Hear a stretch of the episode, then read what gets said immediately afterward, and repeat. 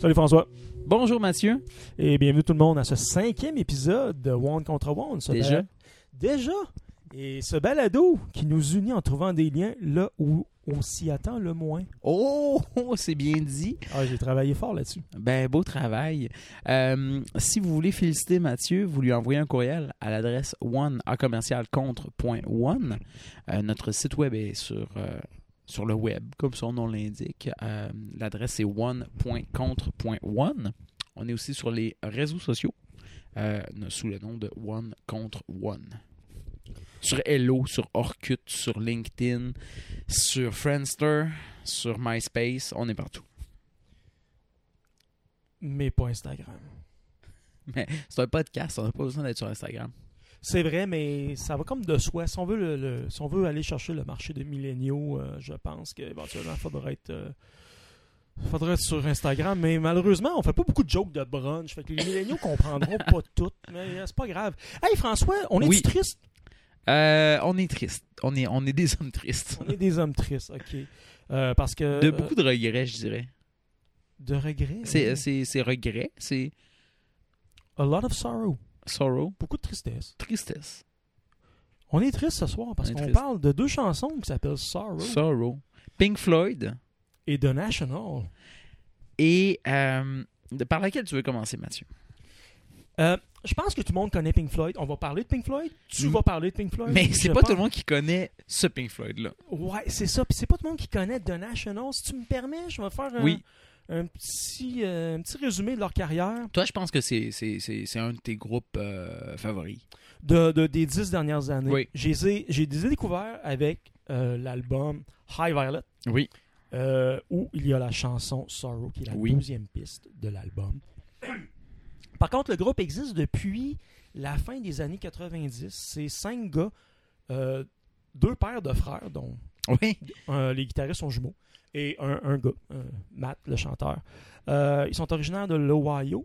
Par contre, ils ont été actifs ensemble euh, comme groupe à jouer, à enregistrer à Brooklyn. Euh, à l'époque où Brooklyn s'embourgeoisait à une vitesse folle. Notamment à cause de, de National. Euh, probablement, oui. Et euh, bon, euh, aussi parce que personne peut vivre sur Manhattan de nos jours. Euh, c'est ça. Ils ont sorti euh, deux albums au début des années 2000, plutôt acoustiques, assez folk, un petit peu americana, toujours très euh, mélancolique par contre. Ils sont allés chercher un plus grand public avec le troisième album. Boxer. Euh, Alligator. Ah, Alligator, ok. Pardon. Euh, où ils, ils se sont mis à rocker un petit peu plus, euh, quand même certaines chansons un peu plus euh, ballades, acoustiques. Euh, le succès est venu un peu plus, le succès de rock indé, là, on s'entend, Ouais. avec Boxer justement en 2007, euh, où ils ont leur plus grand hit, je pense, le Fake Empire, Très, très bonne. qui avait été utilisé en 2008 pendant les, la campagne 2007 et 2008 euh, par Barack Obama dans ses Ah euh, oui? Ouais, ouais, dans ses rallyes puis tout ça. Euh, c'est, vraiment une chanson assez particulière. C'est une ligne de piano en, en gamme majeure et où tu as un chanteur qui chante vraiment en voix très basse. C'est, vraiment particulier. Mais on- Et c'est des on parle- triolets sur, euh, sur du 4 temps ou l'inverse. Euh, Ouais, je pense que c'est, c'est, c'est 4 notes sur 3 temps. Ah, C'est, Ouais, quelque chose d'assez particulier en- comme chanson. Dans une gamme majeure. Ouais. En tout cas, l'histoire de la chanson, il y, a, il y a un podcast qui est fait en Angleterre. euh, Ah s'appelle Coffee and Flower. Coffee and Flowers, au pluriel, euh, ces ces deux amis de, de- sont à Londres et ils, ils font l'album Boxer complet. Ils, ils ont même des entrevues avec les membres du groupe. C'est super Ah bien ouais. fait, je le conseille à tout le monde. On parlera pas de cet album-là ce soir, par contre. Et le cinquième album, sorti en 2010, High Violet. High Violet. euh, puis là, depuis ce temps-là, ils sont vraiment sur leur heure d'aller. C'est un des plus gros groupes indépendants, je pense, là, en ce moment. Là. Je, je dirais qu'ils sont quasiment même presque plus gros que Arcade Fire. Et selon toi, c'est euh, l'album numéro 2 de la décennie. Euh, je pense que tu en as fait une présentation comme ça. euh, Oui, euh, je, je, je, je- collabore avec euh, le site internet basé à Montréal, sortu.ca. Et puis, euh, nous sommes plusieurs dizaines de collaborateurs. Puis, le, le rédacteur en chef a demandé l'opinion de tout le monde pour plusieurs tops de la décennie de 2010 à Oui. 2019. Et puis, euh, cet album-là, High Violet, a été euh, nommé le deuxième meilleur album de la décennie. Et si vous allez sur le site, là, la description, ben, c'est moi qui l'ai écrite. Et avec raison, c'est un, excellent album qui commence extrêmement fort. Avec, Avec Terrible Love. Terrible Love, Quelle chanson. Un son de guitare hallucinant. C'est, c'est, ça n'a pas de l'air de ça, mais c'est vraiment une chanson épique. Quand j'ai vu le groupe pour la tournée euh, de cet album-là, en 2011, au Centre Bell, Oh. c'était la, toune du ra- la, la, la première chanson du rappel. C'était, c'était vraiment quelque chose. C'est tout, c'est, c'est, c'est tout, c'est tout qu'un, qu'un- qu'une chanson indépendante, là, de, avec un gros refrain. C'est, Oui. c'est tout un album, mais ce soir, on va essayer de se concentrer sur Sorrow. Sur Sorrow. Parce que qui je pourrais tellement parler longtemps de cet album-là. je l'ai acheté en CD, je l'ai en vinyle. Euh, je deviens très émotionnel euh, quand je parle de High Violet, qui m'a accompagné quand même depuis maintenant presque 10 ans. Sorrow found me when I was young. Sorrow waited, sorrow won. Sorrow they put me on the pill. It's in my honey, it's in my milk. Don't need my hat but heart alone. Et euh, bon, parlant d'être émotionnel, François, je sais que tu es un gros fan de Pink Floyd. Parle-nous de ta relation avec Pink Floyd. Mon expérience de euh, a, été vraiment forgée avec le classic rock, surtout à partir des Beatles. Et euh, les Beatles peuvent te donner une façon d'aborder un peu tout l'univers de la musique par la suite. Ça a teinté un peu tout. Euh, je peux faire une, histoire alternative euh, en, en reliant tout aux Beatles. Et qui dit musique britannique des années 60 ne peut pas faire exception de justement Pink Floyd. Et j'ai beaucoup aimé euh, le, le, le rock psychédélique et progressif et conceptuel euh, des années 70 de Pink Floyd. Mais moi, mettons, je fais référence à ce que j'aime de Pink Floyd, c'est Animals, Metal euh, et euh, Saucer of Secrets. Quand- Qui Moi, je suis pas un fan de Pink Floyd, mais cet album-là, c'est quelque chose. Oui, mais quand on va chercher. The Wall, bon album. Dark Side of the Moon, bon album. Et quand on va dans le, matériel plus récent de Pink Floyd, ça, me, remplit d'une certaine tristesse, parlant de Sorrow. Parce que euh, je suis retourné lire sur la fabrication de l'album euh, Momentary Lapse of Reason et tout est triste là-dedans. C'était pas vraiment Pink Floyd c'était les membres, euh, le- les membres de Pink Floyd qui, euh, après The Final Cut, euh, savaient plus trop quoi faire. Waters faisait ses shows solo en essayant d'avoir la stature de Pink Floyd. Gilmore faisait ses shows solo en essayant d'avoir la stature de Pink Floyd. Évidemment, les deux ramenaient pas des grosses foules comme Pink Floyd. Et là, ils ont eu une espèce de, une espèce de bras de fer pour essayer de voir bon, qui allait être Pink Floyd. Et David Gilmour a mis, il a joué, euh, il a joué la mise entière. Il, est allé all-in. Puis il s'est dit, moi, je suis capable de faire un album de Pink Floyd sans toi, Roger Waters. Puis il s'est dit, bon, je, m'en- occupe. Et c'est tellement triste parce que il a dit, par exemple, il s'est il s'est, euh, allié euh, Nick Mason, euh, qui était le batteur de Pink Floyd. Il s'est allié Richard Wright, le claviériste, et euh, un, un- compositeur quand même de beaucoup de pièces de Pink Floyd.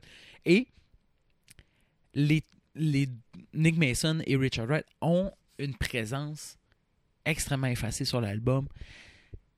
Ils semblent être là juste pour des raisons contractuelles, pour des raisons légales, pour pouvoir dire ben voici là, on est trois des quatre membres de Pink Floyd, donc on a les droits sur le nom, on a ça, ça transpire la bataille juridique, cet Ben, album. en, en- effet, je pense que pendant leur- ils ont été obligés d'arr- d'arrêter l'enregistrement pour aller en cours parce que Waters les avait poursuivis. Oui, mais le, le fait que la bataille juridique se déroule en parallèle de l'album, c'est une chose.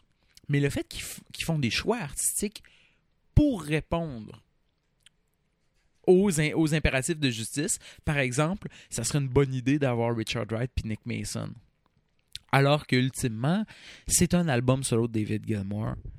Et c'est- du Pink Floyd de façade. Il l'a dit dans des entrevues, il, il minimisait l'apport. Il disait euh, les autres étaient pratiquement catatoniques euh, pendant l'enregistrement. C'est du David Gilmour, mais ça n'a de Pink Floyd que le nom. Et c'est ça qui est triste.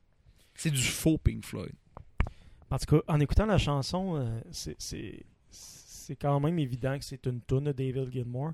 L'intro de, de guitare est, Ah. est quand même absolument incroyable. Moi, je la trouve incroyable. C'est- C'est long, là, mais il se gâte sur le whammy bar de sa belle strat.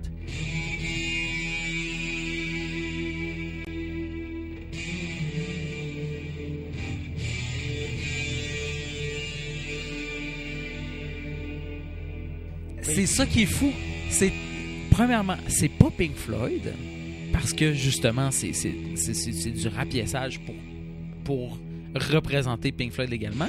Et tu me dis de sa belle strat, il y a le site gilmorish.com qui est la bible de ceux qui aiment David Gilmour et ceux qui veulent sonner avec, avec une strat puis une big muff pour sonner comme Gilmour. Mais ils ont documenté que l'album Sorrow est enregistré surtout avec une guitare sans, une guitare sans tête, là. Steinberger GL. Non, c'est pas vrai. Ça n'a même pas été enregistré avec la Black Strat de David Gilmour. Oh non, quand tu parles de tristesse, là, je, je suis. euh, je viens de fondre sur ma chaise. Là, on Euh, peut je m'en dire, vais prendre une gorgée d'IPA à, ce- à ce moment même. C'est absolument scandaleux. tu sais, cet album-là, euh, bon, sur cette chanson-là, sur Sorrow, ah, le- la, la batterie de Nick Mason est un petit peu faible, est un peu... euh, mais c'est même pas Nick Mason, c'est une batterie électronique programmée par David Gilmour. Euh, donc, c'est pas Pink Floyd, c'est pas la strat de David Gilmour, c'est pas le drum de Nick Mason, c'est même pas du drum. C'est quoi? C'est juste de l'imitation, c'est de la fausse tristesse parce que justement, c'est. c'est,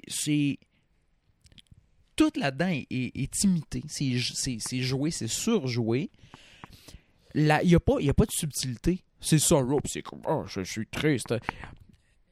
Moi, c'est exactement le genre de choses que je n'aime pas dans le rock conceptuel, dans le rock. euh, ben, tu sais, un peu ce qui découle du progressif, mais tu sais, les albums concept, du classic rock des années 70-80 qui essaie d'être qui essaie d'être intellectuel puis important, mais qui se prend trop au sérieux et qui est juste dans l'imitation, qui est pas dans la sincérité. Euh, mais ça, je trouve ça extrêmement triste.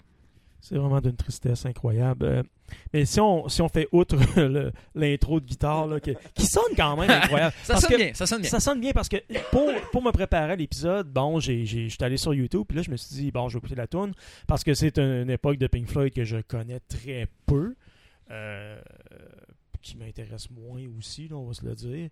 Puis là, bon, j'ai regardé un clip live là, de la tournée de cette époque-là, là, avec les, les- les grosses scènes dans les grosses stades. tout. Il fait l'intro sur sa strat. Ben, il fait la, Ouais. la tune sur sa strat, je veux dire. Ça sonne en tabarouette, par exemple. Ouais. C'est vraiment du Gilmore comme moi je l'aime. Puis là, de manière, bon, la tune commence, il se met à chanter. Puis là, là, il y a des choristes qui embarquent.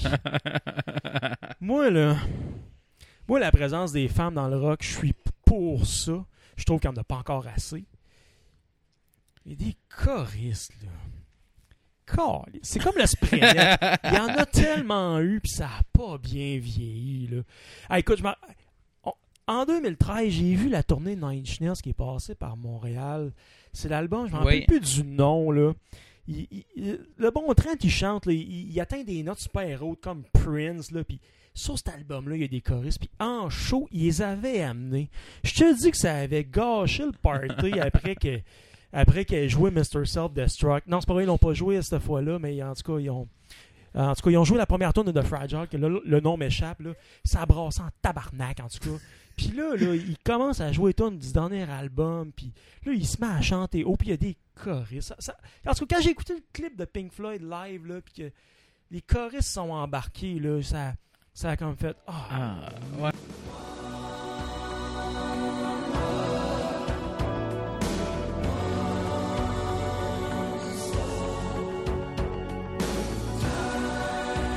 Non, ça marche pas. C'est, puis je suis pas, pas le genre de gars. Moi, mon, premier, mon album préféré de Pink Floyd, c'est le premier, surtout écrit par Sid Barrett. Euh, j'ai, en tout cas, un de mes amis m'a prêté un album, une compilation de Sid Barrett. C'est quand même, c'était un personnage vraiment intéressant. C'est d'une tristesse qu'est-ce qui est arrivé euh, dans sa vie. Oui. Euh, moi, c'est, le Pink Floyd que j'aime le plus. Fait que là, là, quand on parle d'un album de Pink Floyd en 87, là, Longtemps après Sid Barrett. Là, là, on, on s'ennuyait de Sid Barrett. Puis Puis- on s'ennuyait un peu de, de Waters aussi. Puis on peut pas le blâmer. Euh, tu t'imagines Gilmore qui a connu pendant 15 ans la, la, la gloire, disons-le, avec Pink Floyd, qui remplit des arénas et qui après ça essaie de faire sa carrière solo avec beaucoup moins d'enthousiasme de la part des fans et qui se dit bon hein, Pink Floyd au moins j'ai toujours ça et qui, essaie là, de, de regagner ça de, de- de- de retrouver ce qu'il y avait dans Pink Floyd. Euh, je veux pas je veux pas blâmer David Gilmour. Il, fait ce qu'il peut pour avoir pour avoir le- l'expression artistique euh, qu'il souhaite avoir, mais c'est je trouve ça triste comme chanson. Et même il l'a joué au concert du 50e anniversaire de la Fender Stratocaster, le modèle de guitare. Une chanson qui n'a pas été enregistrée avec une Stratocaster. C'est en tout cas, tout est faux là-dedans. Tout est. Exactement aurait, il aurait pu faire Wish You Were Here tant qu'à qu'à faire. là. Non, mais tant qu'à C'est faire. une 12 là. cordes acoustique, c'est pas grave. En tout cas, Euh, Écoute, hey, on, on- tout on- l'inverse de Mais- The National.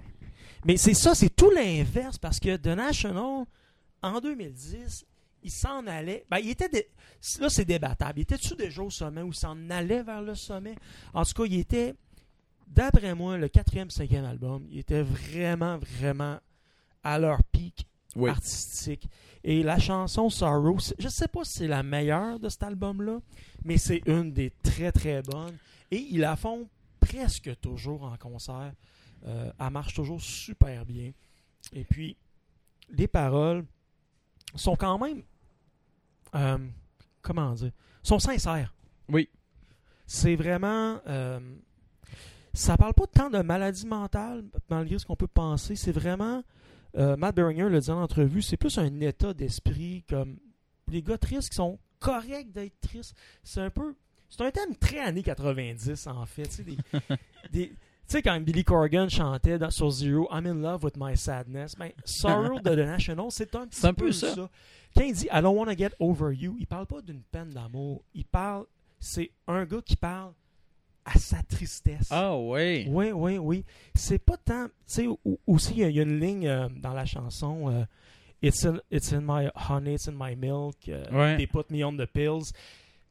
C'est sûr qu'on a l'impression que ça parle de dépression, maladie mentale, mais pas tant que ça. C'est vraiment plus un état d'esprit. Euh, puis quand on connaît, bon, surtout avec la voix basse là, de baryton de Matt Beringer, c'est très sincère. Je, je- pense que c'est la force de cette chanson-là et de l'album au complet, en fait. C'est totalement différent de Pink Floyd après tout ce que tu viens de dire. Puis euh, cet été, je suis euh, allé en, en- je suis allé à Montréal au musée d'art contemporain et au sous-sol du musée d'art contemporain, il y a une installation vidéo. Euh, c'est un mur entier sur lequel est projeté dans une petite salle noire. euh, sur lequel est projetée une vidéo de The National qui est capturée par Ragnar Kjartansson qui joue pendant 6 heures la chanson Sorrow pendant 6 heures d'affilée.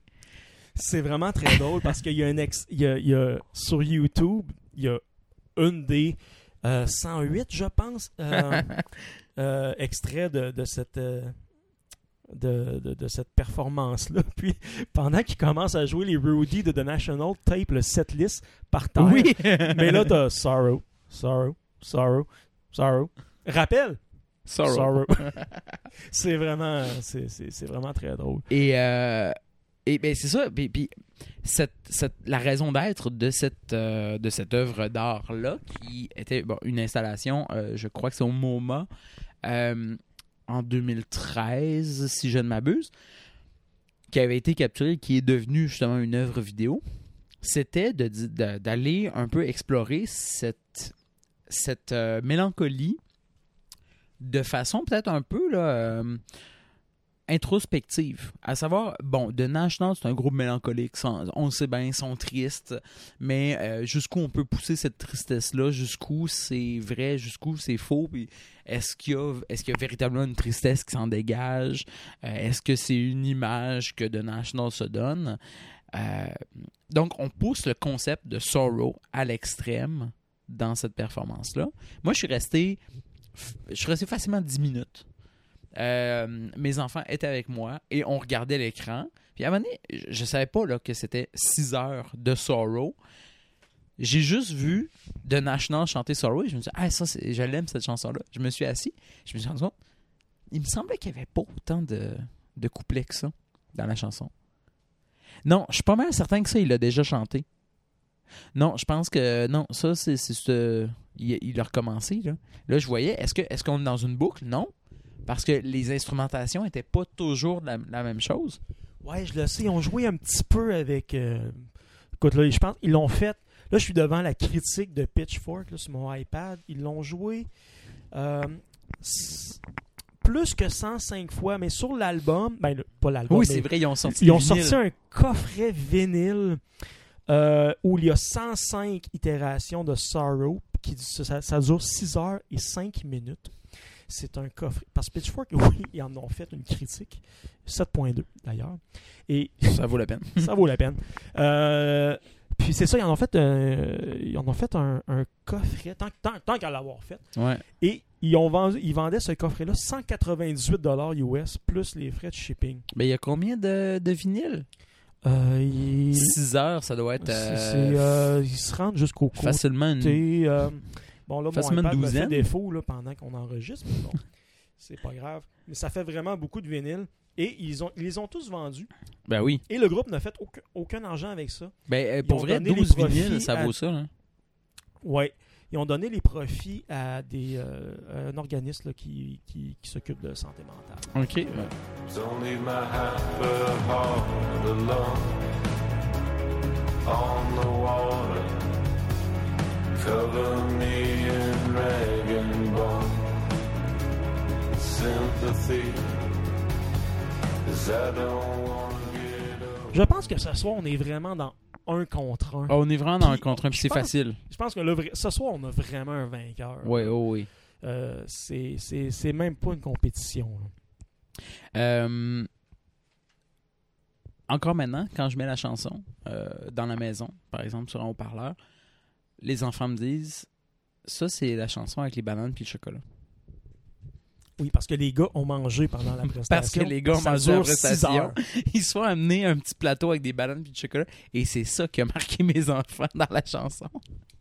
Heureusement, est quand même par, assez impressionnant. heureusement, par exemple, que euh, Matt euh, avait pas sa sangria de Cincinnati avec lui. Euh, D'ailleurs, je lui donne la recette. C'est une- D'une sangria de Cincinnati, c'est du vin rouge puis de la glace. C'est tout. Est-ce que c'est bon? J'en ai aucune idée, Ça mais euh, c'est quelque chose qui consomme en très grande quantité en, en concert parce qu'il n'est pas toujours drette drette. On va se le dire, mais ça rajoute au charme. Ça rajoute. Oui, parce que hein, qui qui est drette, euh, une beatbox? Mais oui, un beatbox comme sur Sorrow de Pink Floyd parce que probablement qu'il voulait pas comme payer son chum de Pink Floyd pour jouer du vrai drum. Ça se peut-tu? Ben, au dé- euh, en fait, il a, au début de l'enregistrement, il avait dit à Nick Mason, ah, viens-t'en. Puis Nick Mason avait dit, ah, je suis pas assez en forme pour, euh, pour faire ça. Ça fait trop longtemps que j'ai joué. Et il a fait appel sur, sur cet album-là, et pas sur cette chanson-là. Sur cet album-là, il y a Jim Kerner qui joue.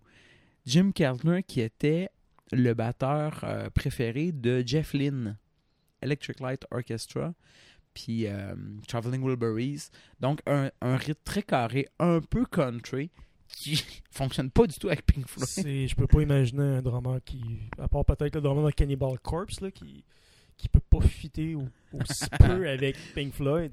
Puis, dans la, dans la pochette de Momentary Lapse of Reason, il y a une photo de Pink Floyd. C'est juste David Gilmour, puis Nick Mason. Ça, c'est triste. Richard Wright est dans les credits, dans, dans, il est listé comme étant un contributeur, mais il est pas sur la photo. Ça, ça, ça me rappelle quand Black Sabbath ont fait leur dernière, dernière tournée. Puis le, Bill Ward était pas sans. En tout cas, selon Ozzy, il était pas sans forme pour jouer un set d'une heure et demie. Si c'est Ozzy qui le dit. C'est Ozzy qui le dit. Puis sur le site blacksabbath.com, toutes les photos d'époque, ils ont photoshopé Oh. out Bill non! Ward. Oh, non! Oui, quand on parle de tristesse, là, ça. Puis moi, j'avais vu cette tournée-là quand il est venu à Québec. à- C'était dans le vieux Colisée, donc c'était avant 2015. On va se le dire, le drummer, c'est ah, c'est le drummer du groupe solo d'Ozzy. Le gars, ça y va au top. Ouais. Ça fait la job. On finit par l'oublier que Bill Ward n'est pas là, mais d'un côté, c'était-tu nécessaire de l'enlever sur Non. les photos du site officiel? Ce soir, on on parle de tristesse, on est triste, on aborde des sujets assez tristes, dont Black Sabbath, pas de Bill Ward, même en 71.